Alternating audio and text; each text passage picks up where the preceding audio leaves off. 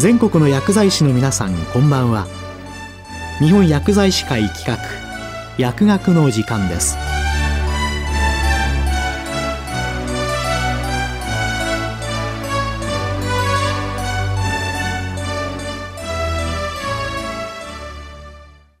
今日は非がん性呼吸器疾患緩和ケア指針2021症状緩和の薬物療法について。桐ヶ丘津田病院院長津田徹さんにお話しいただきます皆様こんばんは、えー、悲願に対する緩和ケアのあり方を考えるために2018年厚生労働省健康局がん疾病対策課により、循環器疾患の患者に対する緩和ケア提供体制のあり方に関するワーキンググループの取りまとめが行われまして、診療報酬改定では末期心不全に対する緩和ケアの算定が認められました。この時、循環器疾患に対する心不全だけではなく、疾患軌道の類似した呼吸不全、脳血管疾患について緩和ケアの考え方が適用できるか、私が意見を求められました。気管性呼吸器疾患、すなわち今日お話しするのは COPD、間質性肺炎、気管支拡張症などの呼吸器疾患に対する緩和ケアの指針がこれまで存在していなかったことから、2019年、日本呼吸器学会、呼吸ケアリハビリテーション学会合同で、非がん性呼吸器疾患緩和ケア指針作成委員会が結成されました。両学会と緩和医療の専門家からなる作成委員により、1年に及ぶ議論を繰り返し、エビデンスが乏しい領域ながら、実臨床で有用な情報を伝えることができる指針を目指しました。昨年4月に出版物ではなく、必要な方がアクセスできるように、呼吸器学会と呼吸器アリア学会、両方のホームページに全167ページを PDF で公開しておりますので、ぜひご覧いただければ幸いです。本日は、非がん性呼吸器疾患の中でも、終末期の COPD に対する吸入薬の選択と注意点。次に、呼吸困難に対するオピオイドの使用と現行の保険制度の問題点。ステロイド、ベンゾジアゼピン系の薬、抗うつ薬、抗精神病薬、最終末期の鎮静についてお話しいたします。え今回の指針の中で、終末期を医師、日常生活で解除が必要、かつ頻回の増悪、症状持続、著名な QOL の低下を認める。2、身体的特徴としてサルコペニアやフレイルの状態を伴うことが多いと定義し、予後はおよそ半年から数年と推測されるとしました。重症 COP の呼吸困難に対して、まず COPD ガイドラインに沿った気管支拡張剤の使用と呼吸リハ、酸素療法が求められます。まず、重症の COP に対する吸入薬の選択からお話しいたします。日本の COPD ステージ4で在宅酸素療法を受けている最重症の COPD では、BMI が20未満の患者さんが約6割と多くて、サルコペニアが進んでいます。サルコペニアにより呼吸筋力が低下している患者が多く、欧米で開発された吸入デバイスが体格の小さな日本人の終末期 COPD に適しているか留意する必要があります。ラマ、長時間作用型抗コリン剤、ラバ、長時間作用型 β2 刺激剤、ICS、吸入ステロイドの、え吸入薬を使うのですが、重症 COPD では肺機能が低下し、さらに吸入流速が低下します。吸入流速が一定以上必要で、しかも3秒以上その吸入流速を保つ必要があるドライパウダー製剤は吸入効率が落ちることに留意が必要です。したがって、在宅酸素療法中の COPD 患者では、レスピマットやエアロゾル製剤の使用が望まれます。動機が難しい場合は、エアロチャンバーなどのスペーサーに一度吸入薬を噴霧し、それを吸入する方が確実です。65歳以上の高齢者では、スペーサーは喘息管理料2を地方厚生局に申請すると、保険点数250点が算定できます。次に、オピオイドについてお話をします。オピオイドは標準治療では十分に緩和できない呼吸困難に対する治療の選択肢として挙げられます。とりわけ、病状の改善が見込めない最終末期においては、オピオイドの投与を検討いたします。オピオイド投与前に標準治療が十分になされていること、筋液の有無、投与量に影響する因子の有無、患者や家族の同意を得ていることを確認します。経口モルヒネは1日約 10mg 以下から開始し、1日 30mg を最大量の目安とします。モルヒネ注射剤は1時間あたり 0.25mg から持続常駐で開始し、オピオイドを十分量使用しても効果がなければ速やかに中止します。オピオイド開始後は副作用のチェックを定期的に行います。モルヒネ情報製剤の効能効果は、激しい疼痛を伴う各種がんにおける鎮痛に限られます。一方、非がん性呼吸器疾患では、速報性製剤であるモルヒネ塩酸塩のみが激しい外装発作における侵害、咳を鎮める目的に使用に限られます。オーストラリアでは 10mg と 20mg のモルヒネ情報剤が非がん性呼吸器疾患を含む進行性疾患を有する患者の呼吸困難に保険適用となっていますが、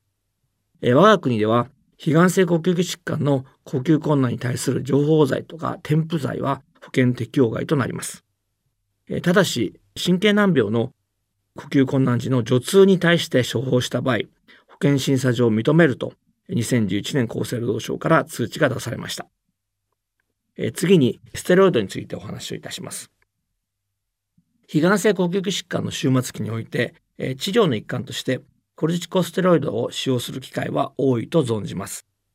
間質性肺炎に対する維持治療や COPD 増悪に対して繰り返し短期間使用する場合など、原疾患の治療として使用される場合が多く、非がん性呼吸器疾患の純粋な症状緩和としてのステロイドの有効性を示すエビデンスは乏しいようです。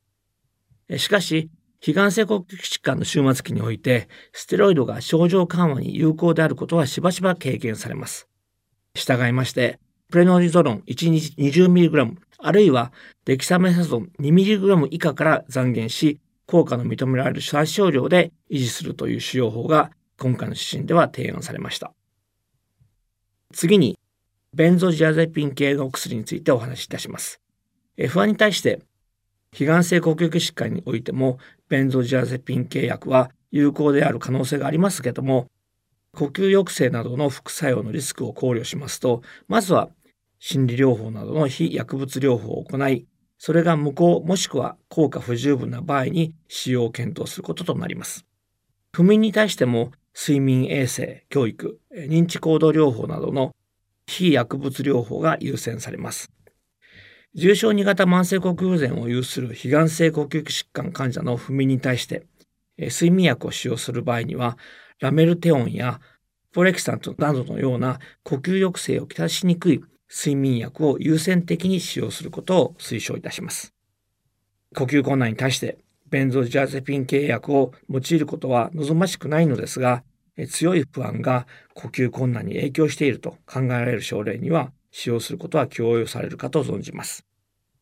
え次に、抗うつ薬についてお話を続けます。非がん性呼吸器疾患の抑うつに対する抗うつ薬の効果についてはまだ十分なエビデンスがないのですが、大うつ病の診断基準を満たすようであれば使用を検討します。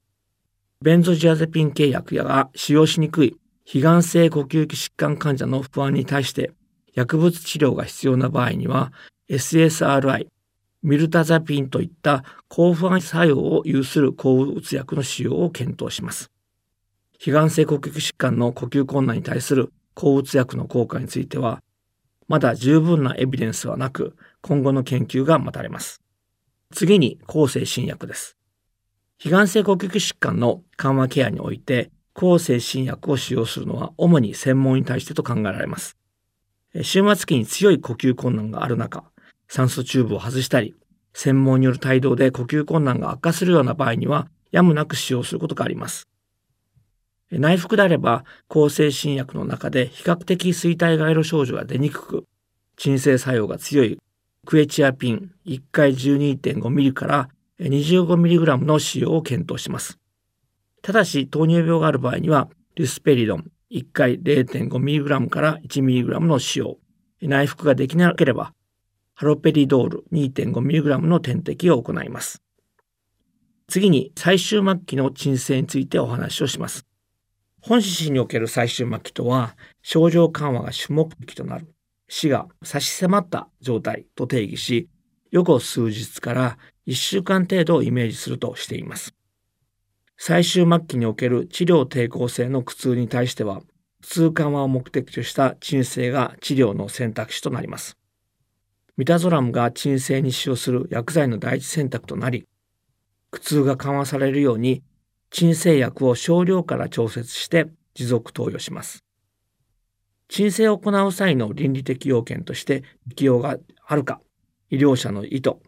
患者、家族の意思、医療チームの判断、この4要件を確認する必要があります。呼びかけに短時間覚醒し、まあ、10秒未満と短いながらもコンタクトがある程度の鎮静を行います。本日は、非がん性呼吸器疾患の薬物治療について述べてきましたが、非がん性呼吸器疾患の緩和ケアの特徴は、疾患の治療と緩和ケアが並行して行われることが多いことです。終末期において、急に基本的治療から緩和ケアにスイッチするのではなく、吸入薬を基本とする薬物治療、呼吸リハビリテーションを継続し、そこに緩和ケア的な要素を加えていきます。COPD、間質性肺炎などでは在宅酸素療法導入前には呼吸リハビリテーションを導入しておくことが必要です。最終末期になり寝たきりとなるまで放置されることのないように啓発と地域での連携が必要であり、薬剤師の皆様にも COPD、間質性肺炎、気管支拡張症などの患者さんへの呼吸リハの導入ができているか気をつけていただければ幸いです。えー、今日はお聞きいただきありがとうございました。おやすみなさいませ。今日は、非眼性呼吸器疾患緩和ケア指針2021症状緩和の薬物療法について、桐ヶ丘津田病院院長津田徹さんにお話しいただきました。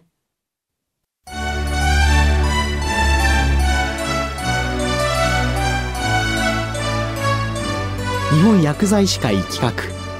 薬学の時間を終わります。